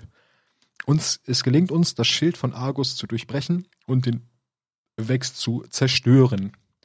Problem dabei ist nur, in dem Moment, wo wir das Schild durchbrechen, drohen wir selber äh, von dem Inferno der Leviathan verschlungen zu werden. Carlos jedoch greift dann ein und rettet uns und belohnt uns für den Erfolg gegen Argus. Und ganz zum Schluss warnt er uns allerdings noch, dass das Ende nah ist und wir bereit sein müssen. Und schon kommen wir zum nächsten Kapitel und das nennt sich Aufstieg von K.U.O.R. Wenn Carlos auch nur ein Quäntchen Würde besäße, hätte er Gaul gegen die Wächter geholfen, anstatt sich im, Son im System herumzutreiben. Das war seine Chance, sich zu rehabilitieren. Stattdessen erwies er sich als Verräter, für den wir ihn hielten. Ich werde den Leviathan für die Rotlegion nehmen. Gesagt von Val K. Val K.U.O.R. Wieder einer dieser super einfach auszusprechenden Namen. Einige Zeit nach Ende des Roten Krieges nutzte der Wahl, dessen Namen ich nicht so oft aussprechen möchte, das Machtvakuum, das durch, das durch Gauls Tod entstanden war, um sich schnell als Kommandant der Rotlegion durchzusetzen. Er hilft er hoffte, er hoffte durch Plünderung von Wechstechnologie auf Merkur und durch Energiesammeln auf dem Mars die Rotlegions neuer Stärke zu verhelfen. Jedoch endeten sein Vorhaben in Konflikten mit den Vex auf Merkur und mit der Scharbrut auf dem Mars. Natürlich, die sind da halt und die lassen das nicht mal eben so mit sich machen. Nach dem Tod von Xoll, wo wir ja auch drüber gesprochen hatten, äh, macht sich Val Kauor auf den Weg zum Leviathan, um Carlos zu stürzen und das Schiff für die Rotlegion zu beschlagnahmen. Seine Streitkräfte besetzen die Sternenschleuse, fügen Carlos Loyalisten viele Verluste zu und schaffen es sogar, eins von Carlos Roboter-Duplikaten zu zerstören. Wir machen uns daraufhin auf den Weg, die Sternschleuse zurückzuerobern, töten auf dem Weg zum Himmelsobservatorium viele Truppen der Rotlegion. Im Observatorium selber stellen wir uns dann Kauor und überwältigen ihn. Carlos ist davon sehr beeindruckt dass, und sagt, dass wir fett geworden sind vor Kraft und Macht und belohnt uns. Ähm, und zudem sagt er uns, dass er den Tag erwartet, an dem wir an seiner Seite stehen werden, wenn das Ende kommt. Und das ist der zweite Raid Trucked, Trucked, Raid Trucked namens Sternschleuse aus dem Leviathan Raid. Und damit hätten wir auch alles, was zum Leviathan Raid inhaltlich äh, abgedeckt.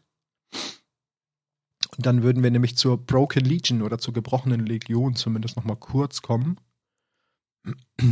Nach der Niederlage auf der Leviathan und dem Verlust von Kauor fanden sich die verbleibenden Überlebenden der Rotlegion im Riff wieder und kämpften ums Überleben. Sie verloren weiterhin Truppen an den Hohen und auch an die Hüter, die im Riff kämpften.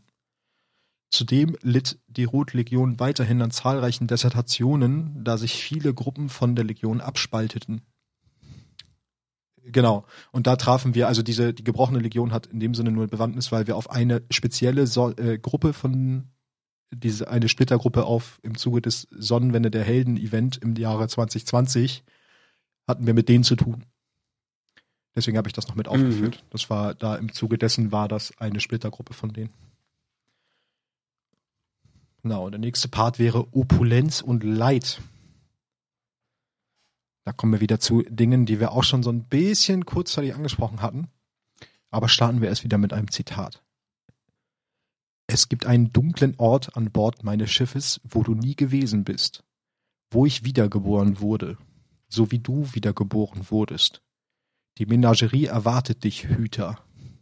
Von Imperator Carlos. Während der Saison der Opulenz, die im Juni 2019 anfing, ruft uns Carlos erneut zu zu einer Herausforderung auf, die seinen Leviathan bedroht. Einer seiner Schatten namens Galran war verrückt geworden, nachdem er ein Schar-Artefakt, nämlich die Krone des Leids, benutzt hatte, was dazu geführt hatte, dass die Schar die Schatzkammer befallen konnten. Das Ganze müsste allen unseren Zuhörern sehr bekannt vorkommen, weil wir das im Zuge der Schar-Story nämlich, ich glaube, das war sogar letzte, letzte Folge. Folge ne? ja. ja. hatten wir genau das aus der anderen Perspektive, nämlich aus Perspektive der Schar.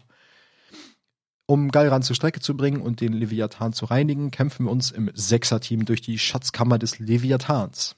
Trotz der Mächte, die Galran durch die Krone des Leids bekam, waren wir in der Lage, ihn zu töten und den Scharbefall zu säubern. Daraufhin ernennt uns als Belohnung äh, Kallus zu seinem Schatten. Genau. Er hat doch einen Schatten. Die erneute, bitte? der hat einen Schatten. Ja, ja, da hat er einen Schatten mehr. Die erneute Zusammenarbeit zwischen Carlos und den Hütern wurde von einigen in der letzten Stadt nicht gut angenommen. Besonders Aunor Mahal glaubte, dass Carlos die Prioritäten von uns untergräbt. Sie schlägt äh, vor, den Leviathan zu stürmen und Carlos auszuschalten. Die Vorhut erkennt darauf zwar an, dass Carlos kein Verbündeter ist, jedoch hält äh, er die Rotlegion in Schach und versorgt die Hüter, sodass sie keinen Krieg mit ihm beginnen wollen. das klingt, wie das klingt so. Oh, hier, hier, Hütterle, nimmt mal das, nimmt mal das, aber fang bloß keinen Krieg mit mir an. hier Loot, Loot. Ja, aber es war ja, also zu dem Zeitpunkt war es ja wirklich schon so, ne? Wir hatten ja dann auch über den, wie hieß sein Robo-Helfer noch? Ist das Werner? Nee. Wie heißt der? Benedikt. Der, der Roboter. Werner und Benedikt. Genau, Benedikt. Beide eigentlich. Genau. Beide. Ein Darüber haben wir ja schon Versorgung von Carlos bekommen über die Tokens dann. Ne? Ja, stimmt. Naja, durch die Menagerie auch. Genau, und durch die Menagerie, Menagerie auch, ja. In der Zwischenzeit lädt Carlos Arismorn ein, den Platz von Galran, den Schatten der Schar zu übernehmen. Da er um die Geschichte zwischen Eris Morn und der Schar weiß. Also er ist immer noch hinterher, äh, einen Schatten zu finden, der die Schar befehligen kann. Während der Zeit der Invasion der Scharlachroten Festung und den Albträumen auf dem Mond diente eine kleine Abordnung der Kana Kanale, Kabale, dem Albtraum von Dominus Gaul. Also ein paar Treue waren auch sogar noch beim Albtraum mit am Start. Und jetzt kommen wir schon zu einem der letzten Kapitel, nämlich zu dem Triumvirat, Einmischung in die Zeit. Die Vergangenheit und die Zukunft liegen uns zu Füßen, Schwestern. Lasst uns sehen, welche Aussichten sie bieten. Gesagt von Otzlet. Letk. Wie spricht man ein Wort aus, was erst ein T und dann ein C hat? Das kann man nicht sprechen. Äh, der Himmelsdurchbohrer, nachdem sie die Kontrolle über die Sonnenuhr erlangt hatte. Irgendwann nach den Konflikten mit der Schar und den Albträumen auf den Mond ruft uns Osiris zu sich auf den Merkur. Er behauptet, dass die Zeitwege über Merkur rückgängig gemacht wurden und ein Rat von Kabalpsionen die Desorientierung der Vex ausnutzen, um die Kontrolle über die Zeit selbst zu erlangen. Sie wollen die Zeit nutzen, um praktisch ihre Niederlage der Roten Schlacht oder des Roten Krieges ungeschehen zu machen und praktisch die Geschichte umzuschreiben. Die Einmischung der Psione in die zeitverändernde Sonnenuhr von Osiris führte dazu, dass Merkur in drei verschiedene Zeitepochen zerbrach, jede mit eigener Zeitlinie, die von den Psionikern diktiert wurde. Wir verbünden uns daraufhin mit Osiris, um die Sicherheit der Zeit zu gewährleisten die Gegenwart zu bewahren und den legendären Titan Saint Fourteen zu retten. Ähm, was auch eine sehr coole ganze Geschichte ist. Also ich muss sagen, das ist tatsächlich mit einer der coolsten Seasons Kabal-Story mäßig gewesen. Finde ich zumindest so mit Saint und dann auch noch mit dem ganzen Zeitgedöns. Ja, tatsächlich. Also die, die, vor allem die Saint 14 Story. Ja, die war echt cool. Und da kann man ja vielleicht auch gleich nochmal, also ganz zum Schluss auch nochmal auf dieses lustige Rätsel hin. Das fand ich halt auch richtig gut damals. Aber dazu gleich. Äh, uns gel es gelingt uns Saint 14 zu retten und die drei Psion-Schwestern Nirul, die hohle Stimme, Otzletsk, den Himmelsdurchstecher und Tazarok, den Sonnenfresser zu töten. Nach einigen Wochen Kampf schlossen sich die drei Schwestern zusammen und wurden zu Inotam, die dreieinige Vergessenheit. Sie kämpft gewaltsam mit uns um die Kontrolle der Sonnenuhr, war jedoch trotz ihrer enormen Kräfte unterlegen und uns gelang es, Inutam zu töten und ihre Pläne zu vereiteln. Trotz unseres Sieges warnt uns Osiris, dass andere Radikale der Rotlegion existieren und dass wir vorbereitet sein müssen, wenn diese auftauchen. Und da schon mal ein kleiner, das fand ich eigentlich einen coolen Hint. Osiris hätte recht, denn noch ist uns, de, also zu dem Zeitpunkt war uns noch nicht bekannt, dass es eine vierte Schwester gab nämlich die Psionikerin Amtek, die jüngste der Schwestern, die vom Untergang ihrer Schwestern erfahren hat und plant zu dem Zeitpunkt Rache an uns zu nehmen. Kommen wir dann zum Kollisionskurs. Denn nach der vernichtenden Niederlage an der Sonnenuhr beschließt ein Kontingent der Rotlegion, angeführt von Amtek, da kommt sie nämlich dann, ähm, die Allmacht auf, auf Kollisionskurs zur letzten Stadt zu schicken. Trotz der Bemühungen von Zavala und Anna werden die Antriebsmotoren und Navigationssysteme der Allmacht deaktiviert und sie somit auf Kollisionskurs geschickt. Wir haben keine Wahl und beschließen, eine Kooperation mit Rasputin einzugehen auf Annas Drängen. Äh, sein, daraufhin stocken wir sein Arsenal an Kriegssatelliten auf, damit dieser dann die Allmacht aufhalten kann. Und das haben wir halt damals in der Season gemacht, indem wir dieses Seraph-Turm-Event gemacht haben. In der Zwischenzeit macht sich ein Schatten in den Diensten von Carlos mit dem vierten Reiter, den viele von euch auch kennen, ist nämlich ein berüchtigter Kabal-Killer, der aus dem Turm gestohlen wurde, also eine Waffe, auf, um wichtige Mitglieder der Rotlegion auszuschalten. Also Carlos sorgt dafür, dass Mitglieder der Rotlegion ausgeschaltet werden. Der Agent wird jedoch durch eine Gegenmaßnahme entsorgt, die durch die Tochter des Imperator Carlos, der kaiserlichen Prinzessin Kate Keitel, in Gang gesetzt wurde. Da taucht sie mal wieder auf. Da sorgt sie nämlich dafür, dass Kallus nicht das durchsetzt und äh, Rotlegionsanführer töten kann. Uns gelingt es daraufhin, den vierten Reiter wieder zurückzuerobern. Ähm, genau. Nachdem wir monatelang Rasputins Seraph-Bunker reaktiviert hatten, war die Allmacht bereits so nahe an die letzte Stadt herangeflogen, dass man sie vom Turm aus sehen konnte. Und da kommen wir jetzt halt auch, das war halt das Ende der Season damals, was ich auch ein sehr cooles Event fand, auch wenn es vier Stunden ging oder so, oder drei, glaube ich. Ich weiß gar nicht mehr, wie lange war das? Ja, lang, lang. Ich habe es nicht wirklich, ich habe ich es nur laufen lassen nebenbei. Genau. äh, da ist nämlich dann die Allmacht auch zu sehen am Himmel und das war damals ein Live-Event auf dem Turm zum Season-Abschluss, wo man praktisch gesehen hat, wie die Allmacht nicht, also nicht stückchenweise näher kam, aber etappenweise näher kam. Dann hat man irgendwann gesehen, wie Rasputin seine Kriegssatelliten losgeschickt hat in Form von so Strahlen, die aus mehreren Richtungen auf die Allmacht drauf gingen. Dann kam da Explosion und irgendwann flog diese ganze Allmacht auseinander. Das Ganze gestreckt über drei Stunden, war aber trotzdem ganz cool, muss ich gestehen. Genau. Ähm, dann wurde halt von Rasputin die Allmacht zerstört. Es ist allerdings nicht klar, ob Amtek sich zu dem Zeitpunkt auf dem Schiff befand oder nicht und ob sie dort gestorben ist oder nicht. Mhm. Äh, die Allmacht stürzt daraufhin ab. Das war eigentlich das Coolste an dem ganzen Event, weil die dann über unseren, über den Turm rüber rauscht und hinter uns irgendwo in die Berge einschlägt. Also zumindest Brocken davon. Ein, und jetzt kommt das Kapitel. Ein Hüter ja? ist dabei gestorben. Der Echt? war gefangen auf der Allmacht in einem schwarzen Loch, in dem, ähm, in diesem Event Horizon, wie sagt man da, in diesem,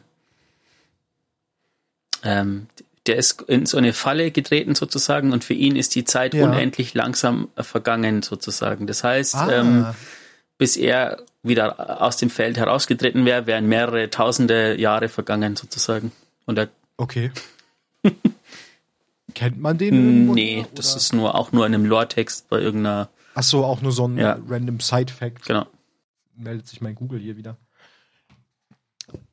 Verzweifelte Zeiten wäre jetzt noch das vorletzte Kapitel. Nach dem Absturz der Allmacht ist die Rotlegion nach unzähligen Verlusten auf, we auf wenige Mitglieder geschrumpft.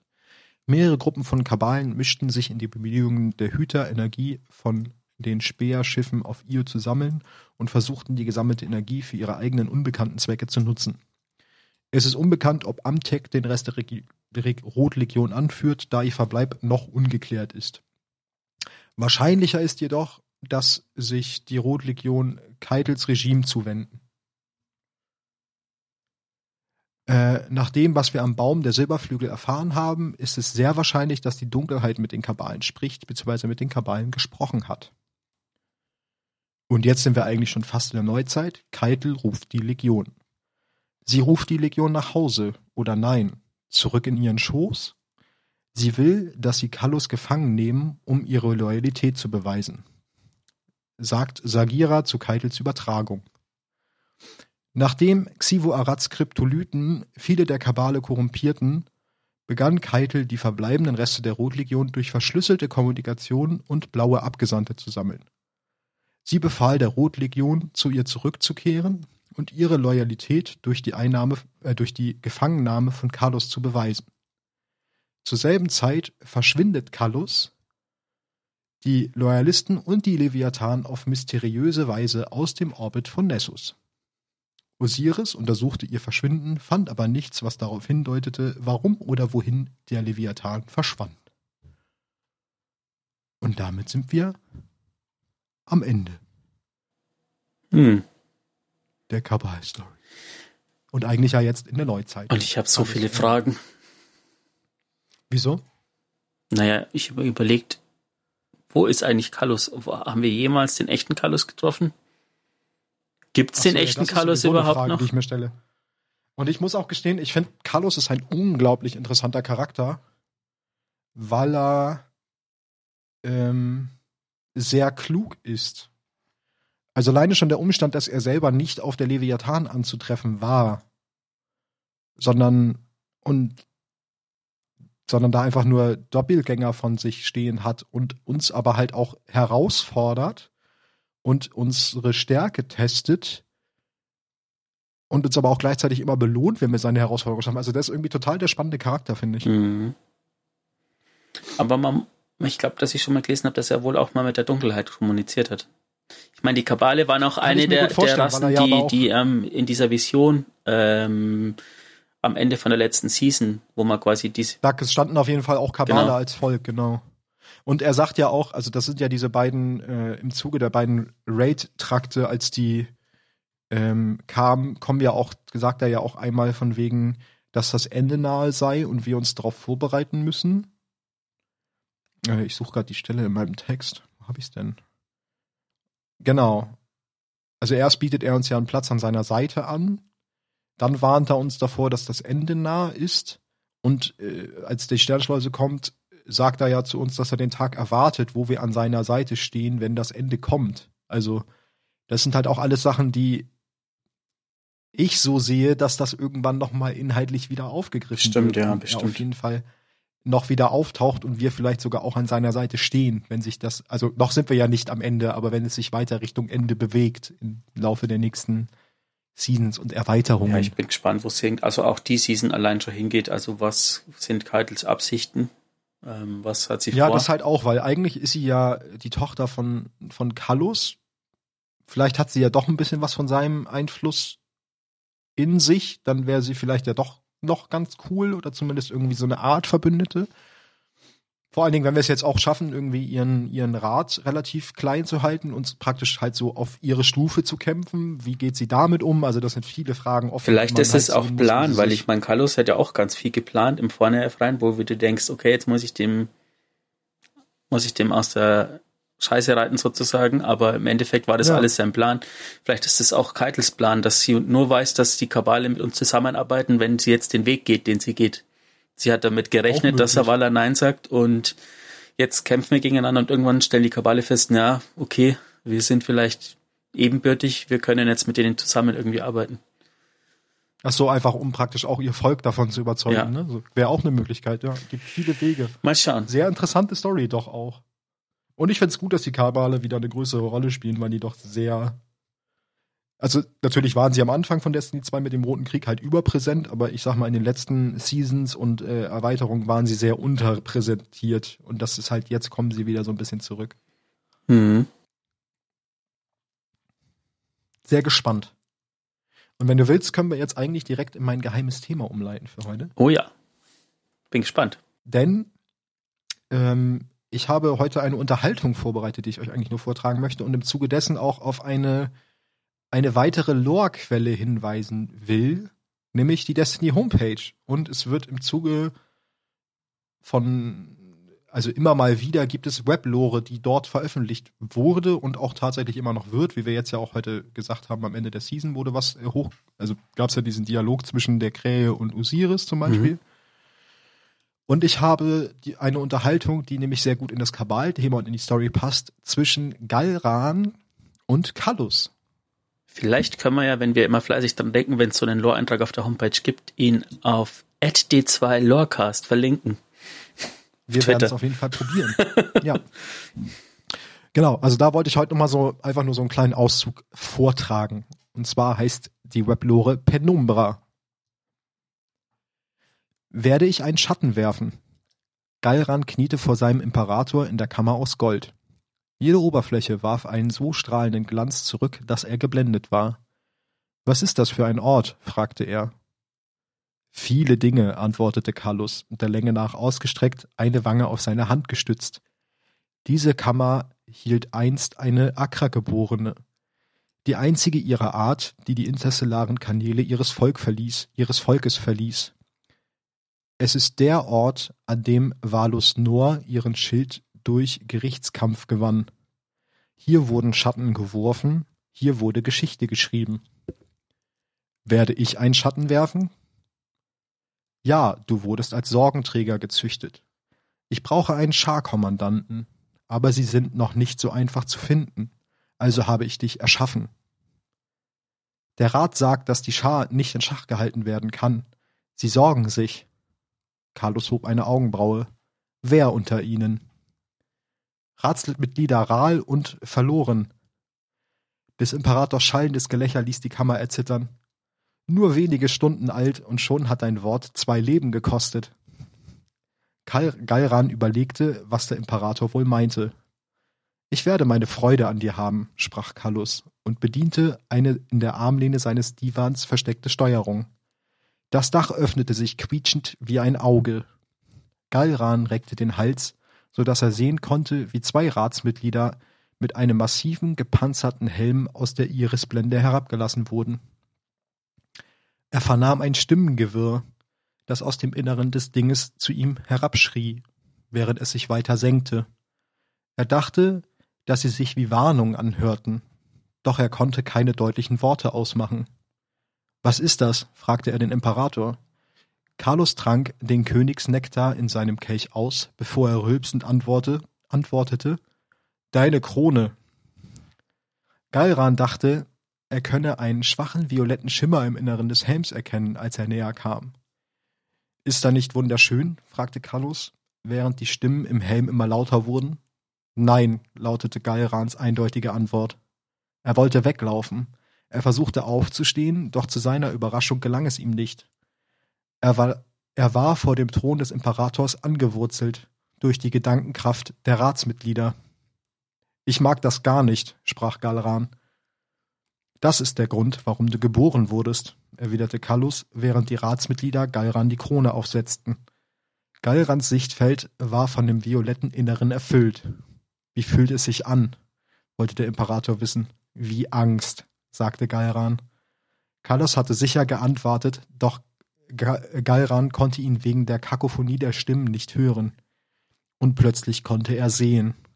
Durch Milliarden und Abermilliarden von Augen. Und er konnte fressen, mit genug Zähnen, um ganze Solarsysteme zu verschlingen.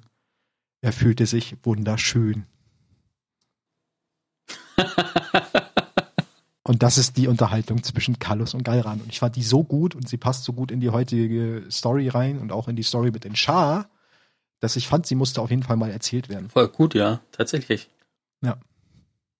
Weil wir jetzt auch zweimal die, die äh, Krone des Leids hatten und das ist genau der Moment. Also war das einfach sehr gut vom Timing. Wunderschön. ja. Und jetzt kommen wir, also immer, wenn ihr, also die Weblore selber habe ich auf dem ähm, auf der Homepage gar nicht gefunden, aber in sämtlichen Destinipedias, wenn ihr dann nach Weblore sucht, kriegt ihr eigentlich alle Einträge. Da gibt's auch echt coole Briefe von Kate mitunter, also da gibt's echt richtig cool Stuff. Mhm. Da ist auch so eine Briefgeschichte zwischen Kate und mit wem schreibt er denn auf dem Turm? Äh, Hawthorne nicht. Ich weiß es gerade gar nicht. Ich glaube sogar mit Ikora. Ja. Oder? Amanda? Ja, mit Ikora. Ach. Ähm, nee, ich glaube mit Ikora, Ikora ja. schreibt er. Die ist auch richtig gut zu lesen. Genau. Jetzt als nächstes wären wir bei der Waffe der Woche mit Sternchen. Warum Sternchen? Hm, weil wir uns überlegt haben, es gibt ja auch Waffen, die man gar nicht einzeln als Waffen vortragen muss. Und es gibt ja auch Waffenhersteller. Genau. Und deswegen reden wir heute über einen Waffenhersteller und nicht über eine direkte Waffe, sondern im Zuge dessen auch über mehrere Für Waffen. Diejenigen von euch, die sich den Kalender der Season angeguckt haben, ähm, denen ist bestimmt aufgefallen, dass es eine exotische Quest gibt irgendwann und da ist ein Symbol eines Stierkopfes. Kann man das so sagen? So ein bisschen? Ja, ist ein Stierkopf. Und ähm, deswegen haben wir uns entschlossen, mal zu gucken, was bedeutet das eigentlich oder wer ist eigentlich, was steckt hinter diesem Stierkopf? Und zwar steckt da dahinter der Waffenhersteller Tex Mechanica. Korrekt. Tex Mechanica ist eine Waffengießerei der Stadt. Der Name Tex alleine schon erinnert typischerweise an den Wilden Westen, wozu auch der Kuhschädel Oh ja, passt. der Name ist Programm sozusagen. Ja, Sie ist auch eine der ältesten Waffengießereien der Stadt und soll schon existiert haben, als die Stadt noch keine Mauern und Türme hatte. Also im wilden Westen der Stadt. Könnte ja, der so Drifter sagen. sagt sogar, dass die, die Waffen von Tex Mechanica den Waffen äh, nahe kommen, die während des dunklen Zeitalters verwendet worden sind. Also eigentlich, genau. wenn man ehrlich ist, wenn man so eine Waffe in die Hand kriegt, also wenn man sich so ein bisschen mit, der, mit dem Thema hinter Tex Mechanica beschäftigt. Das sind schon die Waffen, wo dir am ehesten mal so ein Jiha rausrutscht, wenn du sie ja, benutzt. Schon, schon. Das passt schon. Während des frühen Stadtzeitalters stellte Tex Mechanica nach dem Motto Überleben des Stärkeren Waffen für Hüter her. Leider wurde später bekannt, dass sie dann doch so ein bisschen in zwielichtige Geschäfte verwickelt waren. Sie versuchten nämlich Lord Shax zu bestechen, damit er Schmelztiegel manipulierte, äh, Schmelztiegelkämpfe manipulierte, sodass ihre Waffen gut aussahen. Äh, dass sie halt immer schön gewinnen. Äh, Shax bot daraufhin den Deal an, dass er ja mal mit einem Trupp Titanen vorbeischauen könnte in der Fabrik. Dann ließe sich das Problem doch aus der Welt schaffen. Ähm, daraufhin kriegten sie kostenlose Waffen von Tex Mechanica. also so der Moment, wenn ein Badass den anderen Badass einschüchtert. Sehr gut. Wow. Genau. Und jetzt habe ich eine Frage an dich, weil das ist, glaube ich, irgendwie questmäßig was, weil ich habe gefunden als Lore, sie akzeptieren auch eine beträchtliche Bet äh, Bestechung vom Spieler als Gegenleistung dafür, in die nächste Phase ihres Schrotflintenwettbewerbs zu kommen. Ich habe nur keine Ahnung, wann dieser Schrotflintenwettbewerb stattgefunden haben soll. Das sagt mir tatsächlich auch nichts. Okay, komisch. Vielleicht weiß das einer von euch, dann schreibt uns auf äh, Twitter. Es kann schon sein, dass Nein, das. Google, du nicht. Google weiß das. Es kann schon sein, dass das was aus dem Einser war, aber da war ich noch nicht so, ein, so nerdig unterwegs, dass ich jetzt tatsächlich okay. immer alles mitgekriegt habe. Ja, ich hatte so eine Aufzählung der Produkte. Mm, ja, ich, Oder hast nee, du ich würde ich würd gern schon, ich würde gern schon wissen, was ich jetzt kaufen soll. Also, was haben Sie denn so anzubieten? Ja, ne? Was ich habe, was ich anzubieten habe. Also, ich habe hier wunderschön äh, den Chaperon. Der Chaperon ist eine exotische Schrotflinte. Und zwar war sie, glaube ich, auch eine der ersten Slug-Shotguns im Spiel, oder? Ich glaube auch, ja. Ähm, Slugshot heißt Einzelschuss, Shotgun, sowas wie auch wie Fellwinter. Ja, ganz cool. Ich habe jetzt aber nicht alle, ich habe jetzt nicht alle runtergeschrieben, ich habe nur so eine Auflistung gemacht und wo man sie findet. Dann hätten wir nämlich noch das letzte Wort, haben wir ja schon drüber gesprochen, exotische Handfeuerwaffe Feuerwaffe aus der letzten Folge. Ähm, dann gibt's noch der erste Fluch ist eine exotische Handfeuerwaffe auf Destiny 1, weil als ich sie gelesen habe, kam sie mir überhaupt nicht bekannt vor. Da musste ich erstmal nachgucken, habe festgestellt, sie kann mir nicht bekannt vorkommen, weil ich habe kein Destiny 1 gespielt. Dann kommen wir nämlich auf der vierte Reiter, den wir gerade heute weiter oben in der Folge hatten. Auch eine Exo-Schrotflinte, die als besonderen Kniff hat, dass sie vollautomatisch mit einer ziemlich hohen Feuerrate feuert. Ähm, dabei aber jeder weitere Schuss, den du abfeuerst, den Schaden erhöht, aber gleichzeitig auch die Streuung. Also das Ding ist einfach nur ein Tier. Das ist so wie wenn du keine Ahnung. Also ja, du kannst damit schießen, aber du hast halt gefühlt null Kontrolle über diese Waffe. Also die, die macht, die schießt halt dahin, wo sie will, nicht wo du willst. Ja. Ähm, dann gibt's noch den Prospektor. Exotischer Granatenwerfer, der als besonderen Kniff hat, dass er vollautomatisches Abzugssystem hat. Also wenn du den Abzug gedrückt hältst, schießt er die ganze Zeit weiter schön Granaten. Und sobald du den Abzug loslässt, äh, werden alle Granaten gezündet. Also so mit Zeitverzögerung oder mit Fernauslösung ist es eher. Dann gibt's noch die Huckleberry, exotische Maschinenpistole. Ähm, die hat als Kniff, dass sie erhöhte Feuerrate und stärkeren Rückstoß bekommt, je länger man den Abzug hält und gleichzeitig, wenn man etwas tötet, wird ein Teil des Magazins nachgeladen. Also auch eigentlich eine ganz lustige Mechanik. Yeah. Du hältst es gedrückt, es schießt immer schneller. und wenn du damit Ads clearst, dann schießt es halt immer weiter und es hört nicht mehr auf. Und dann kommen wir noch zu den beiden Waffen Primed Big Sky MK48 und Silvered Maverick MK41. Gesundheit. Nur zwei legendäre Handfeuerwaffen aus Destiny, also zwei lila Handfeuerwaffen aus Destiny 1 sind. Deswegen habe ich sie auch nicht weiter aufgeführt. Außerdem haben sie gebaut den Bronco, ein sehr hässlicher exotischer Sparrow. Und ja, Kai, du fährst einen sehr hässlichen Sparrow.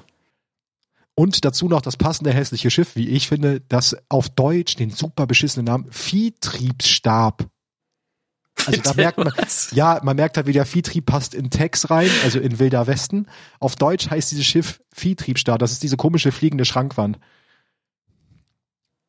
Ich meine, ja. Guckt's mal nach. Es ist nicht hübsch. Ich find's nicht hübsch. Vielleicht findet ihr es hübsch, dann sorry. Ich finde, es ist porthässlich, aber das haben sie auch gebaut.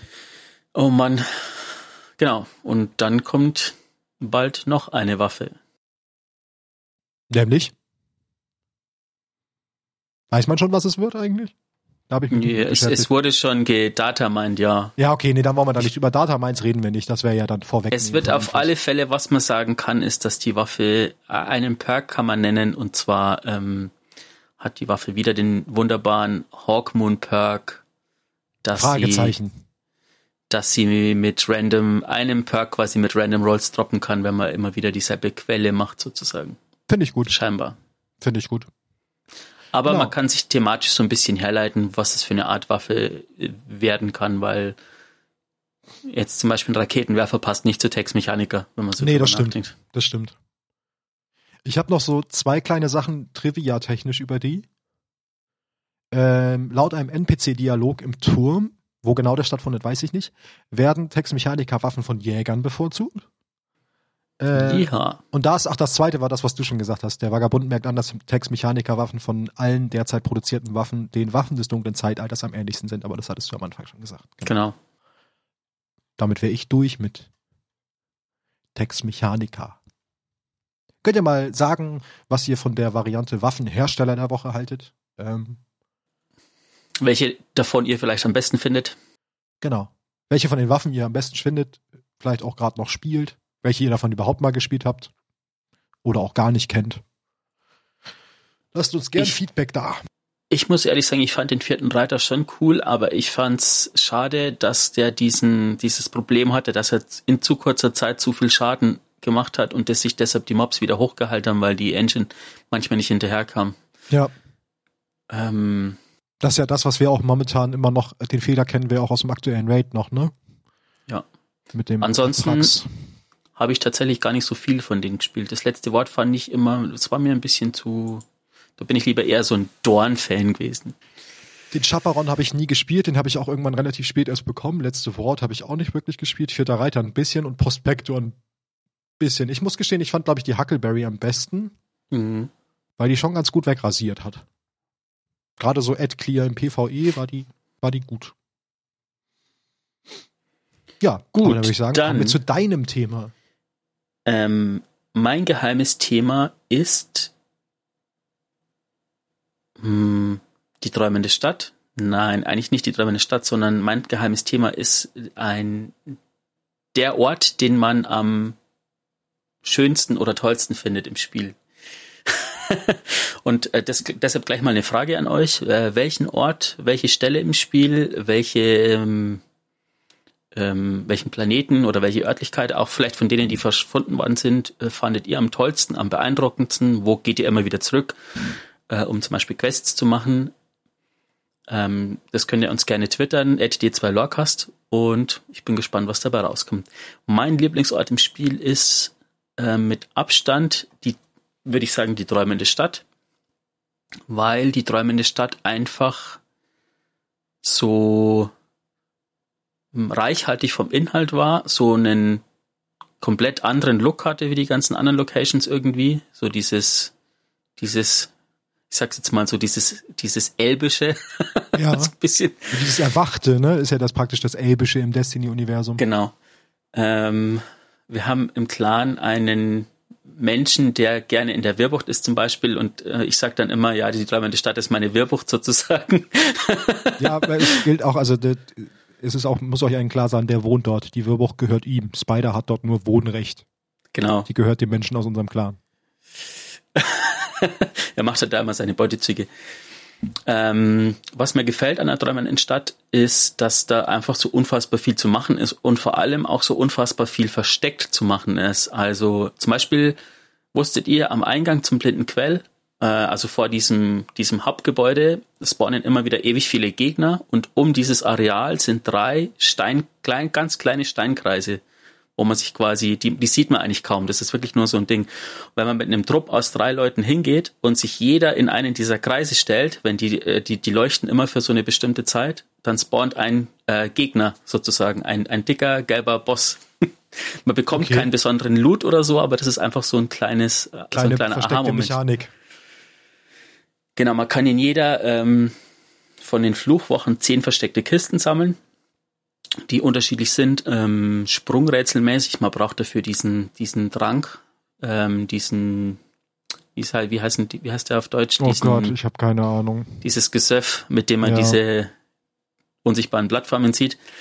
Ähm, sehr sprungrätsellastig. Es gibt, wie meine Story mit den Pinguinen, gibt es in der träumenden Stadt neun Katzenstatuen, die versteckt sind, denen man Katzenminze bringen muss. Ähm, ja, sehr, sehr, sehr, sehr reichhaltig und echt schön. Ich muss auch sagen, was mir bei der träumenden Stadt persönlich einfällt, ich glaube, die ist auch einfach so reichhaltig dadurch, dass du diese ganze Mechanik mit den Fluchwochen, mhm. dann aber halt auch mit dieser Aszendentenebene und dadurch ja einfach praktisch den doppelten Inhalt generieren kannst. Du hast halt einfach so nach dem Motto, ja, guck sie dir normal an, jetzt sauf einen Trank, jetzt guck sie dir halt nochmal an und sie sieht halt komplett anders aus. So. Richtig. Deshalb, äh, also ich meine, wenn Bungie den Kurs weiterfährt, dass sie Inhalte rausnehmen und neue Inhalte bringen, ist ähm, rein zeittechnisch einfach Wehrbucht und Träume der Stadt am nächsten dran, was man lore-technisch dadurch erklären kann, dass vermutlich einfach der Fluch gebrochen wird, der über die Träume der Stadt liegt. Das haben wir ja schon gehabt, das Thema. Ähm, und dann gibt's ja eigentlich keinen Grund mehr, in die Träume der Stadt zurückzukehren, weil, oder wie auch immer das dann ausschaut, vielleicht verändert sich die Träume der Stadt dann und kommt in anderer Form wieder. Oder man geht dann statt in die träumende Stadt ins Distributary oder so. Ähm, genau. Aber wie gesagt, ich bin neugierig. Was sind eure Lieblingsorte im Spiel? Was ist denn dein Lieblingsort, Matze? Ich habe gerade versucht, nebenbei drüber nachzudenken und ich muss gestehen, rein optisch fand ich den Merkur immer sehr gut.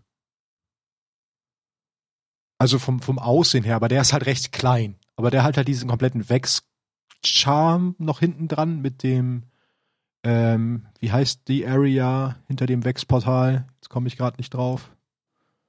Den, äh, der, der, der Dings Forest, der Infinity, genau, nee, genau. Inf, Inf. Infinfinf. der Well of Infinfinf. nee, also, ne, also den, das, den fand ich an sich vom Layout ganz cool. Mm, aber sonst habe ich so an sich gar keinen Ort, den ich sehr schick. Ich finde tatsächlich den Mond auch recht cool gemacht, aber einfach weil mhm. du diese ganzen tiefen Schar Unterbauten hast und die sich so krass weit erstrecken. Also du kannst halt einfach, du läufst irgendwo an eine Oberfläche rein und du kannst dich eine Viertelstunde lang da unten aufhalten und biegst immer noch um eine Ecke, wo du noch nicht warst am Anfang. Und das ist halt, das ist einfach so endlos groß da unten. Das fand ich sehr beeindruckend. Oder kommst du auf einmal irgendwo anders wieder raus. Genau, ja. oder kommst du auf einer ganz anderen Ecke vom, vom Mond wieder raus und denkst du so, okay, ich war jetzt eine halbe Stunde unterirdisch unterwegs und bin auf einmal auf der anderen Seite vom Mond. Und das war halt irgendwie Richtig, ganz cool. Ja, ja aber genau. schreibt uns da gerne auch auf Twitter. Was sind eure Lieblingsorte und vor allen Dingen warum? Warum? Ich glaube, mein, mein Favorite ist, glaube ich, dieser wie sagt man da, dieser Hub in der träumenden Stadt, wo du quasi durch die Portale zu den einzelnen Gebieten kannst. Also da, wo auch der Eingang zum zerbrochenen Thron ist, äh, ja. der eigentliche Eingang, bevor man auf der Karte anwählen konnte, musste man ja. da immer hinlaufen in der dritten Fluchwoche dieser ähm, äh, Confluence heißt es auf Englischen, The Confluence, mhm. genau. Unterblende Quell. Auch wenn es manchmal anstrengend war, da Leute zu finden. Ja, das hat sich irgendwann gezogen, das stimmt. Und natürlich die ganzen, äh, die Aszendenten-Herausforderungen, die haben auch alle ihren Charme. Ja, das stimmt, die waren auch echt cool. Genau. Cool. Cooles Thema. Schöne Einbindung der Community. Schreibt uns. Äh, wieder schöne Stunde 40 Podcast. Neulich Alter, hat uns jemand gesagt, Alter. über eine Stunde, das halte ich nicht aus. Herzlichen Glückwunsch, hier hast du fast zwei. Mhm. Naja, die, aber ich fand, die Kawaii-Story musste jetzt auch in eins durcherzählt werden, weil es halt einfach gerade aktuell zur Season passt. Nächste Woche, wenn nichts dazwischen kommt, äh, Destiny-technisch, würden wir dann wahrscheinlich mit Char Teil 4 dann abschließen. Zusammenfassend kann man sagen, das war keine Story von Kabale und Liebe, sondern eher die Story von Kabale und Hiebe. Ihr solltet das Gesicht oder, von. Oder von Kabale und Viehtriebe. Ähm, ja, Textmechaniker, Viehtriebe. Ja. Jetzt muss ich gerade an den, an den ähm, Cowboy aus Simpsons denken, der immer Jiha gesagt hat, geschossen hat und dann gezählt hat bis vier mit dem Fußtappen. Wer den kennt, weiß, was ich meine. Auf alle ja. Fälle, ähm, ja, bis zur nächsten Folge. Bleibt genau. dran. Bleibt dran, bleibt gesund. Fleißig. Schreibt uns, nervt uns. Äh, und wir freuen uns auf die nächste Folge. Augen auf, Hüter. Bis dann. Tschüss. Tschüss.